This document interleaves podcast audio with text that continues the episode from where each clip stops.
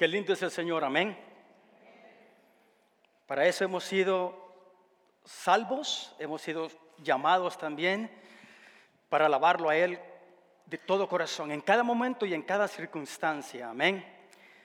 Nuevamente le doy la bienvenida, gracias por acompañarnos esta mañana, un día precioso afuera de verano. También le damos la bienvenida a los que se sintonizan por medio del Internet, reciban de parte de nuestra familia un fuerte abrazo y esperamos que el Señor siga obrando en sus vidas donde se encuentran. Mi nombre es Milton y siempre es una bendición enorme y una gran responsabilidad compartir con ustedes la palabra de Dios. Pero me gozo en el Señor porque Dios es fiel y porque sé que donde nos movemos y donde Dios nos usa, no somos nosotros, no es por nuestras propias fuerzas, habilidades o estudios, sino que es el Espíritu Santo obrando en cada uno de nosotros. Amén. Gloria a Dios. Y con este mismo espíritu de adoración, como comenzamos este servicio, le voy a pedir que, que, nos, mantengamos ese mismo corazón de adoración. Y le voy a pedir que por favor me acompañen allá en la segunda carta del apóstol Pablo, capítulo 2 y vamos a leer del versículo 14 y 17, no sé si va a aparecer, es bastante lo que vamos a leer, son cuatro versículos. Amén. Segunda de Corintios, capítulo 2, versículo 14 al 17.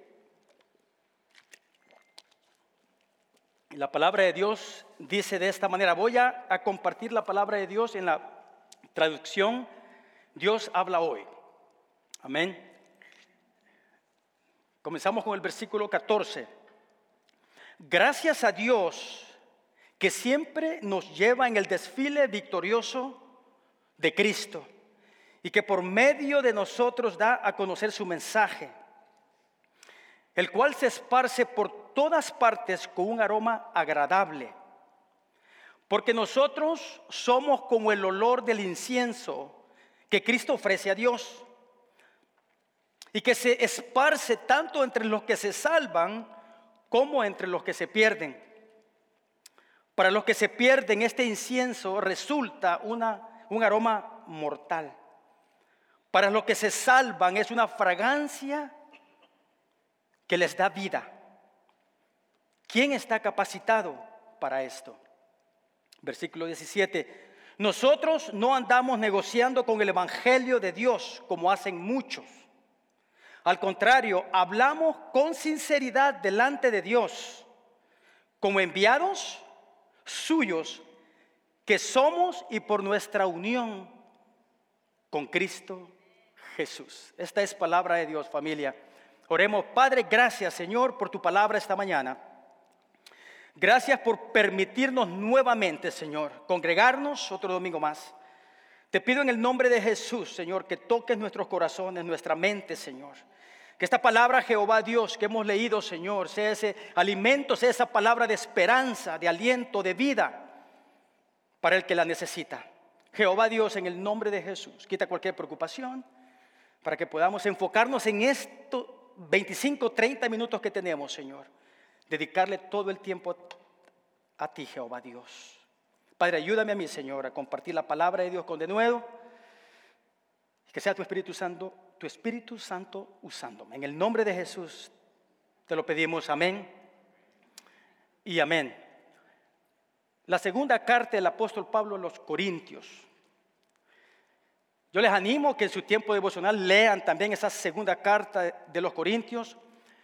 Fíjense, bien interesante porque estamos hablando de la iglesia del primer siglo, hace muchos años atrás. Y sin embargo, los consejos que el apóstol Pablo da y las reprensiones y las disciplinas se aplican a nuestro siglo, a nuestra iglesia, específicamente la iglesia aquí en New Hope. En estos dos capítulos de Corintios, de Segunda de Corintios, capítulo 1 y capítulo 2, podemos observar a un Pablo sufrido, a un Pablo luchando con adversidades, a un Pablo siendo prácticamente ¿no? la miría de todos, porque estaba predicando la verdad del Evangelio. Hasta incluso dentro de la iglesia de los Corintios habían algunos infiltrados que lo observaban, lo criticaban y lo acusaban falsamente que él estaba predicando un evangelio no basado en la Biblia, no basado en el Señor, no basado en la gracia, no basado en el sacrificio de Cristo Jesús en la cruz del Calvario. Pero es bien interesante observar que el apóstol Pablo había pasado una un, número insignificante, increíble de atribulaciones y podemos observar, y podemos observar de que el apóstol Pablo primeramente dice en el capítulo 1, en el versículo 1, de que él había pasado a tribulaciones tan difíciles que casi pierde la vida.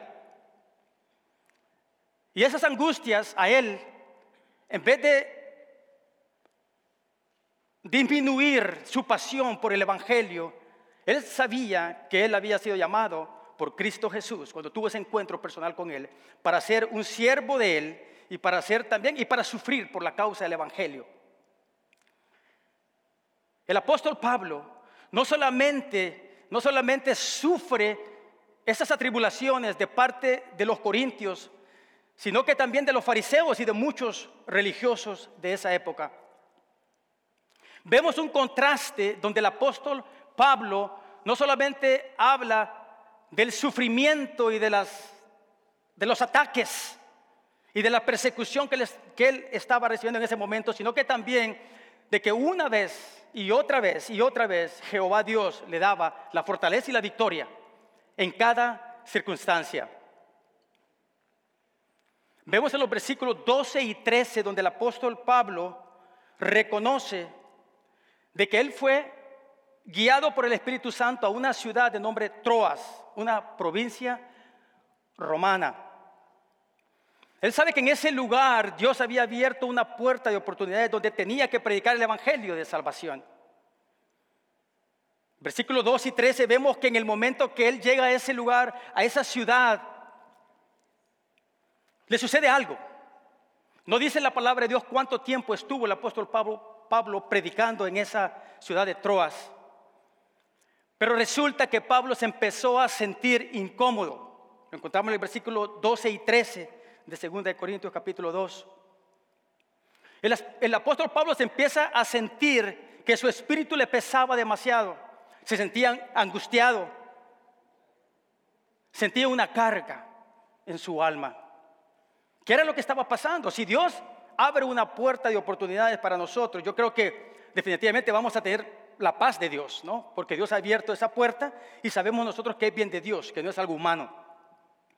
Sin embargo, aquí el apóstol Pablo sentía ese peso en su alma, esa intranquilidad, esa desesperación. No tenía paz en su corazón, porque en esa ciudad de Troas él se iba a juntar, se iban a ver, se iban a encontrar con el hermano, su siervo, en el Evangelio Tito. Pues resulta que Tito tenía que llevar una información de una carta que él había mandado anteriormente, lo vemos en los primeros versículos del capítulo 2. Es una carta que no tenemos en los evangelios porque Dios no quiso que estuviera acá. Pero esa carta que el apóstol Pablo escribió para los corintios fue con un propósito muy importante, para reprender a algún hermano y, ciertas cuestiones que estaban pasando en la iglesia, de que, estaban, que este hermano estaba en pecado.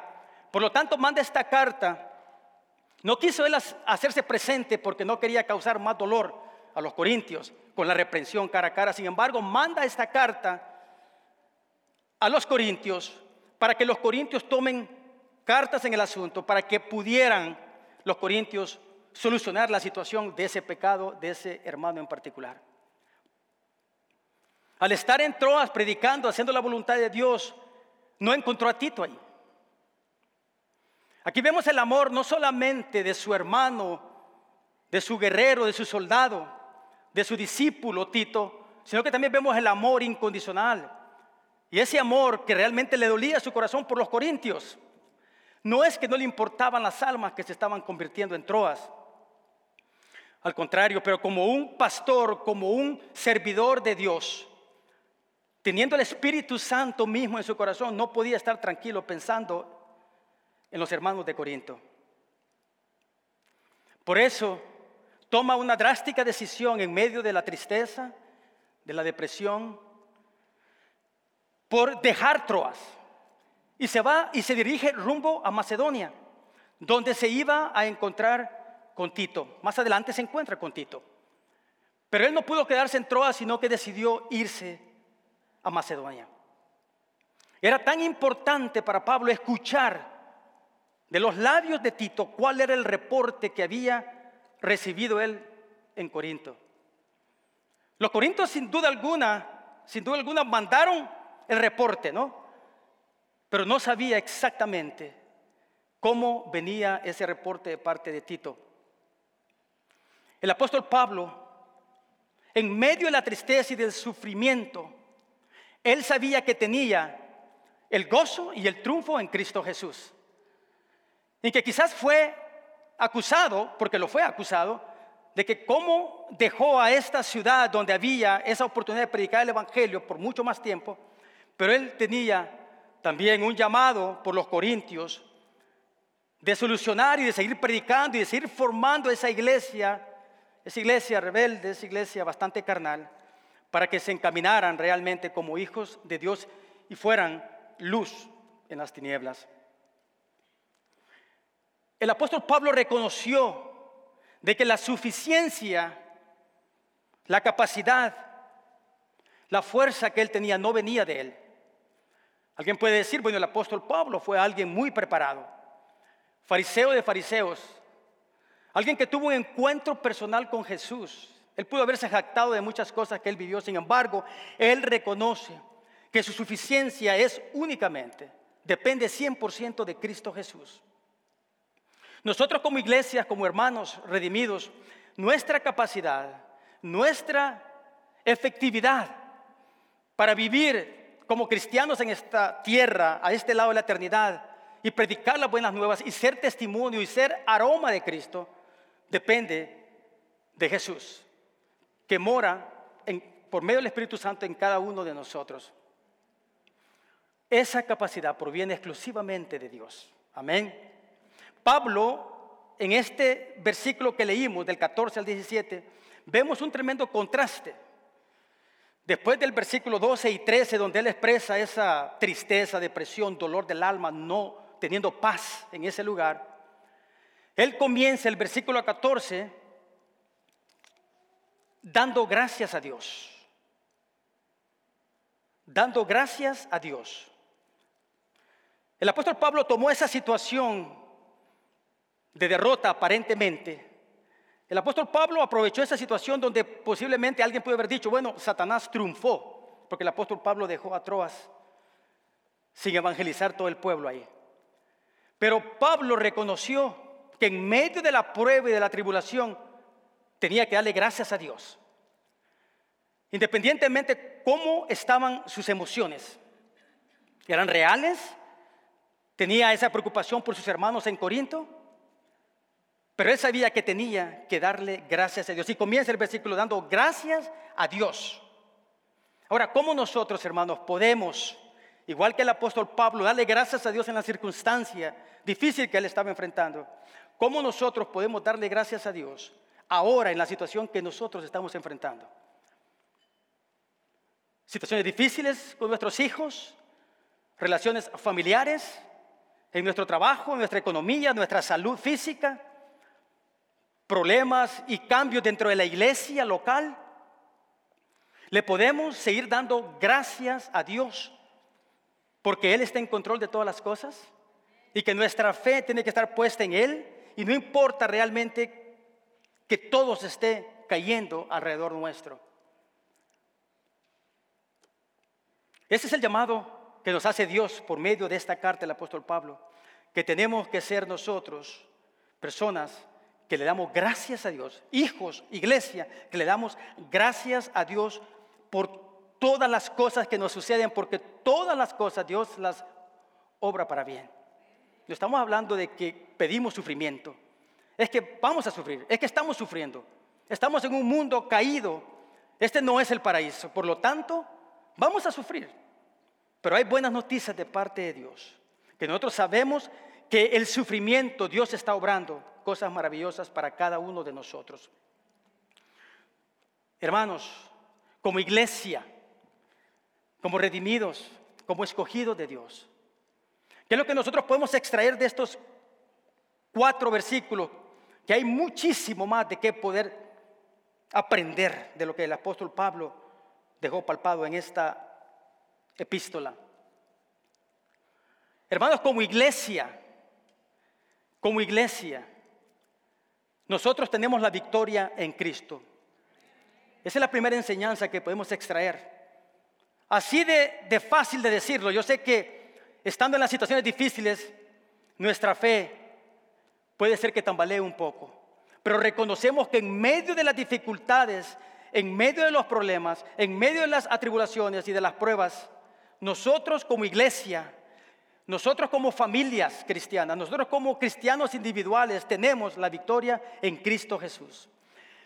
La primera cosa que Pablo menciona es el hecho de que Él es victorioso. Por sus propios méritos, por supuesto que no.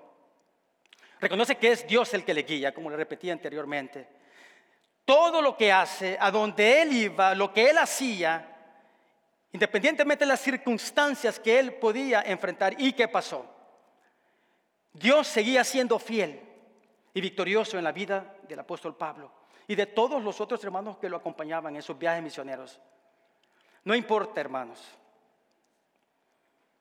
Por supuesto que sí le importa a Dios nuestras preocupaciones y conflictos y problemas, pero no importa lo que nosotros estemos enfrentando en este momento, porque tenemos que recordarnos y predicarnos continuamente lo que la palabra de Dios nos dice, que Dios sigue siendo fiel y que Él nos dará al final del camino la victoria total. Yo creo que si pregunto testimonios de lo que Dios ha hecho en sus vidas en diferentes circunstancias, creo que nos pasaríamos mucho tiempo aquí escuchando las victorias que Dios ha dado en diferentes conflictos y batallas que hemos enfrentado. Le, servimos a un Dios vivo, a un Dios real, a un Dios poderoso. No es un Dios solamente en nuestra mente, en conocimiento, es un Dios que realmente vive y vive en medio de nosotros y Él está presente con nosotros. Amén. Tenemos siempre que agradecer, siempre, siempre, siempre. Y es bien interesante en este versículo 14, porque Pablo hace una comparación, Pablo tiene también ese, ese don de poder hacer similitudes, ¿no? comparar ciertas cuestiones que pasaban en ese momento, comparaciones con eventos que ellos conocían. Por ejemplo, en el versículo 14 dice, que nos lleva en el desfile victorioso de Cristo. El apóstol Pablo está aludiendo aquí a, una marcha romana. Esa marcha romana era un acontecimiento único, muy importante para diferentes generales, reyes y gobiernos en ese entonces. Esa marcha romana a la cual está aludiendo el apóstol Pablo se refería cuando un ejército entraba en un desfile victorioso, presentando todo lo que ellos habían confiscado marchaban con los presos políticos, venían también los políticos que servían al rey, venían los soldados, venía también un, buey blanco que lo sacrificaban a los dioses, los romanos, venían personas con incienso, era un aroma espectacular, algunos dicen que también tiraban pétalos de rosas. Y por último venía el general victorioso, a ese general que había conquistado a ese pueblo le daban el reconocimiento en esa marcha romana. El apóstol Pablo nos está diciendo que en esta oportunidad es Cristo Jesús que marcha. Y que nosotros somos esos soldados valientes que dependemos del general que es nuestro Señor Jesucristo. Jesucristo viene marchando y despidiendo ese aroma a las naciones. Jesucristo viene marchando y viene también presentando a Satanás que ha sido derrotado en la cruz del Calvario. Y venimos nosotros, su iglesia, los redimidos, caminando en victoria, reconociendo de que nuestro general, de que Jesucristo es el único que se merece toda adoración y gloria. Todos conocían esta comparación que el apóstol Pablo estaba diciendo en este lugar. Hermanos, tenemos que tener en cuenta eso. Que en medio de nuestras atribulaciones tenemos que entender que nosotros no estamos luchando por conseguir una victoria. Nosotros estamos luchando ya en la victoria en Cristo Jesús, amén. Nosotros estamos parados en la roca que es Cristo. Y como Cristo ya derrotó al enemigo, al pecado, al mundo, a la muerte, nosotros estamos peleando la batalla ya en victoria. Tenemos esa ventaja, tenemos esa bendición enorme que podemos agarrarlo, atesorarlo en nuestros corazones para poder hacerle frente a los ataques del enemigo. En Colosenses 2.15 nos dice que Dios despojó de sus poderes a los seres espirituales que tenían potencia y autoridad y por medio de Cristo los humilló públicamente, llevándolos como prisioneros en un desfile victorioso. Esa es la marcha que tenemos con nuestro general, que es Cristo Jesús, esa marcha victoriosa. Romanos 8:33 nos dice, pero en todo esto salimos más que vencedores por medio de aquel que nos amó. Como creyentes tenemos que estar seguros, tenemos que estar firmes de que la mejor manera para nosotros de poder alcanzar esa victoria es mantenernos nosotros con nuestro comandante, que es nuestro Señor Jesucristo. Obedecer su voluntad, acatar sus mandatos, ser parte de una iglesia local como somos nosotros, ser parte de un grupo pequeño. Tenemos que fortalecernos con Cristo Jesús día a día.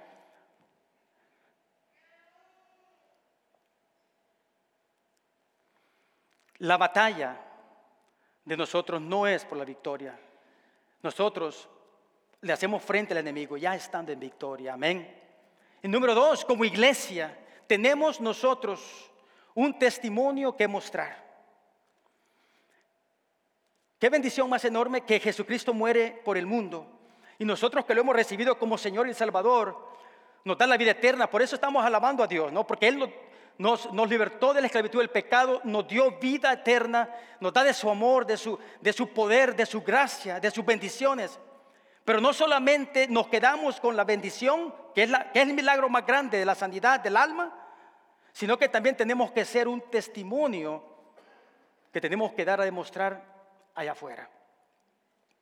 Bien interesante, Pablo le da gracias a Dios por dos cosas. En primer lugar, él le da gracias a Dios por la victoria y en segundo lugar, por el testimonio que él es de Cristo Jesús. Nosotros tenemos que estar siempre agradecidos por la victoria que nos ha dado Cristo en la cruz del Calvario y porque también nos da el privilegio. No somos merecedores de nada, hermanos, pero somos nuevas criaturas en Cristo y también hay que darle gracias a Dios porque somos un testimonio de Cristo Jesús a las naciones. Qué privilegio, qué privilegio de ser testigo de Cristo Jesús. Y luego Pablo dice aquí de que nosotros somos también esa fragancia. Nosotros con mi esposa nos encanta caminar aquí en diferentes parques. Lo que tiene el estado de Minnesota, que no tiene algunos estados, es que estamos rodeados de bosques y de muchas cosas preciosas. Es una bendición aunque sea muy corto el verano, hay que aprovechar al máximo, ¿no? Pero con mi esposa hemos, lo hemos hecho por mucho tiempo, caminamos en el verano, en la primavera, el verano y también en el otoño, y nos vamos por diferentes bosques. Algo que nos encanta con mi esposa es caminar en estos, en estas praderas, en estos caminitos, senderos, cuando vamos caminando con el hecho de, hacer ejercicio, el propósito de hacer ejercicio y también de contemplar un poco la naturaleza, pasamos por bosques donde hay pinos que huelen sabroso. Hay flores silvestres que son agradables. Y mi esposa, yo voy enfocado haciendo ejercicio y sí siento el aroma, pero mi esposa es más sensible porque le encantan las flores. Me dice, Milton, detenete un poco. Respiremos. No solamente el hecho de que es aire puro, sino que el aroma, la fragancia de esas flores, de esos bosques, de esos árboles, de esos pinos. Cuando pasamos ese lugar, seguimos con el ejercicio y llegamos a algún lugar que nos ha sucedido en varias ocasiones donde el olor es un poco feo. Posiblemente algún animal silvestre ha muerto y está ah, en descomposición. Ahí con mi esposa no detenemos la marcha, sino que corremos y salimos rápido de ese lugar porque huele feo, ¿no? El apóstol Pablo está diciendo de que nosotros como iglesia tenemos que ser ese aroma de Cristo. Tenemos que nosotros, que la gente pueda ver en nosotros, no algo ficticio, que la gente pueda ver en nosotros por medio de nuestro testimonio, de nuestra manera de cómo tratamos al vecino, al compañero de trabajo, a la gente en el supermercado. Que la gente pueda notar y hueler a Cristo Jesús en nosotros. Y eso es lo que el, apóstol Pablo está diciendo. En esa marcha romana venían personas también con inciensos, ¿no? Eso echaba un, un olor espectacular, con todas las hierbas y todas las cosas que le ponían ahí. Para los soldados y para el general y para los del pueblo que había tenido esa victoria contra el pueblo enemigo, ese era un aroma de victoria, de vida, de alegría. Pero para los presos y los reos que venían en la marcha, ese aroma era de muerte, porque ellos iban directamente a ser eliminados. Ahora,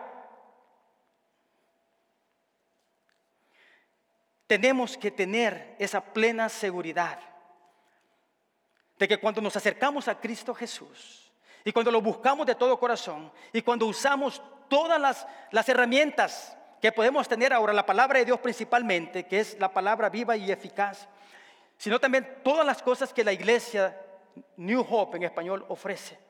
Clases los domingos, grupos pequeños, el grupo de oración, los servicios los domingos. Entre más estamos juntos con hermanos que huelen rico a Cristo, se nos va a pegar también eso a nosotros, hermanos. Amén. Y entre más nos empapamos de su palabra, entre más nosotros buscamos de la presencia de Dios, vamos a tener y vamos a hueler a Jesucristo. Nosotros como iglesia tenemos una increíble responsabilidad. Son nuestros testimonios. En la iglesia de los Corintios habían unos falsos infiltrados dentro de la congregación que no eran cristianos, pero que estaban trayendo un mal testimonio a la congregación. No solamente la congregación, sino que también un mal testimonio para quien es Cristo y también para las personas afuera. Nosotros como hijos de Dios, imperfectos, ¿ok? Pero con el sello del Espíritu Santo tenemos esa gran responsabilidad de ser testimonios para que podamos guiar a las personas al cielo. Amén. El aroma de nuestra predicación y de nuestro testimonio le llega a Dios, le llega a Jesús. Porque no somos nosotros los que vamos a hacer que la gente cambie. La gente cambia y va a aceptar a Jesús como Señor y Salvador por medio del Evangelio que predicamos.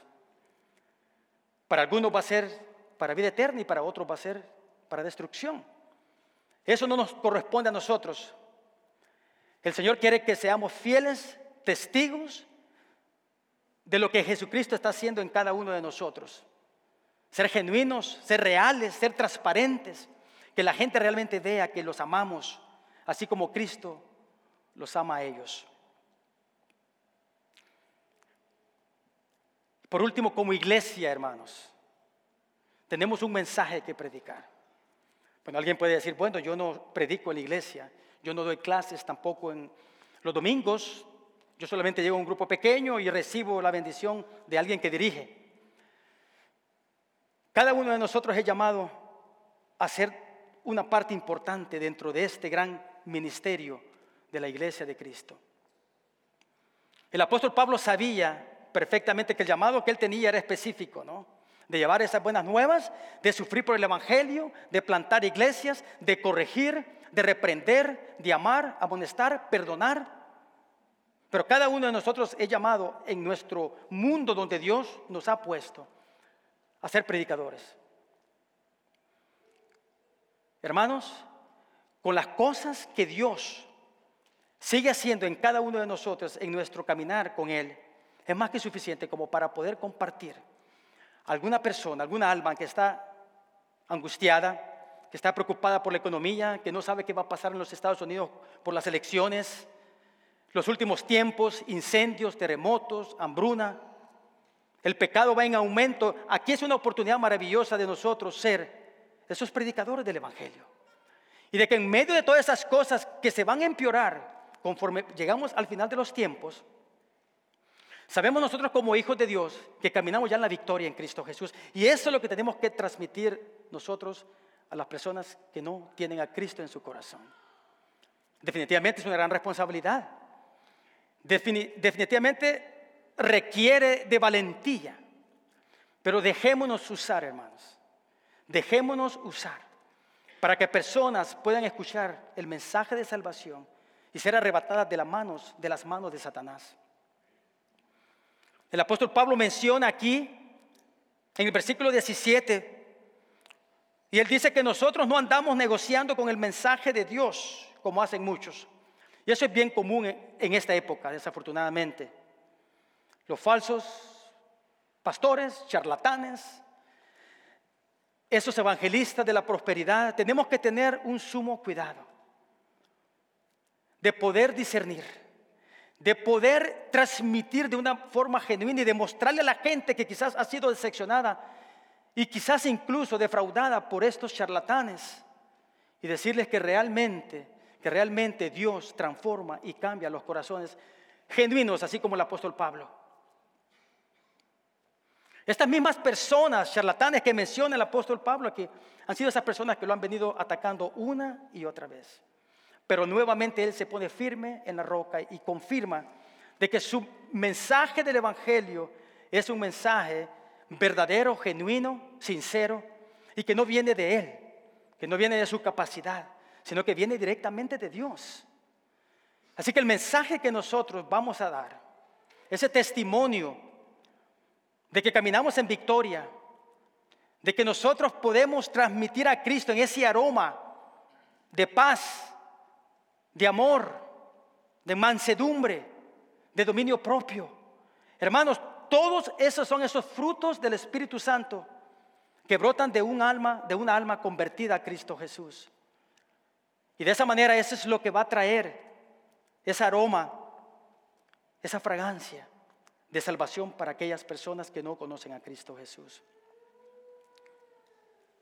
En 2 Corintios 5, más adelante, en el versículo 18 al 19, dice de esta manera, todo esto es la obra de Dios quien por medio de Cristo nos reconcilió consigo mismo y nos dio el encargo de anunciar la reconciliación, es decir, que en Cristo Dios estaba reconciliando consigo mismo al mundo sin tomar en cuenta los pecados de los hombres y a nosotros nos encargó que diéramos a conocer este mensaje de salvación. Tenemos un mensaje que predicar. Tenemos un testimonio que dar. Tenemos que soltar ese aroma de Cristo, esa fragancia de Cristo a las naciones para que la gente pueda ver realmente que el que mora en nosotros es ese Jesús que murió en la cruz del Calvario, que resucitó al tercer día según las Escrituras y que ahora está sentado en la diestra del Padre y que ahora el Espíritu Santo mora en cada uno de nosotros. Qué bendición más enorme. Qué bendición más enorme. Tengamos ese amor genuino y puro por las almas para que podamos nosotros hacer la voluntad de Dios y alabar a Dios de esa manera también. Amén. No podemos distorsionar ni reducir la palabra que está escrita aquí en las Sagradas Escrituras. Por eso nuestro enfoque como iglesia es predicar la sana doctrina, es predicar la palabra de Dios. Es poder de esa manera nosotros transmitir la verdad del Evangelio sin que haya confusión y sin que nadie la vaya a malinterpretar. Pueden pasar, hermanos. Que el Señor, hermanos, en esta semana que comienza el lunes de labores, nos ayude a poder ser estas personas, estos hijos de Dios, que podemos caminar en victoria, no renegando, no hablando cosas realmente que no edifican, que la gente pueda ver en nosotros que realmente estamos parados en Cristo Jesús y que caminamos en victoria. Y seamos ese testimonio claro, genuino, de parte de, nuestras, de nuestra manera de vivir, de cómo nosotros nos movemos en nuestra sociedad en la que Dios nos ha establecido. Y prediquemos la buena nueva de salvación, amén. Para que el Señor se glorifique y para que muchos más tengan la bendición que tenemos nosotros, la vida eterna. Amén. Oremos familia. Padre, gracias por tu palabra, Señor. Y ayúdanos como iglesia, Señor, a poder llevar ese aroma, esa fragancia que viene de ti, Jesús. Padre, en el nombre de Jesús, úsanos para predicar las buenas nuevas de salvación, como lo hizo el apóstol Pablo. Señor, ayúdanos, Señor, a ser convincentes, a ser genuinos, a amar al pecador. Padre amado, ayúdanos, Señor, por medio de tu Espíritu Santo, a proclamar las buenas nuevas. Y tú te encargas, Espíritu Santo, de traer esas almas a tus pies. Gracias, Jesús, por tu iglesia. Gracias, Jesús, por tu amor. Te amamos en el nombre de Jesús. Amén y amén.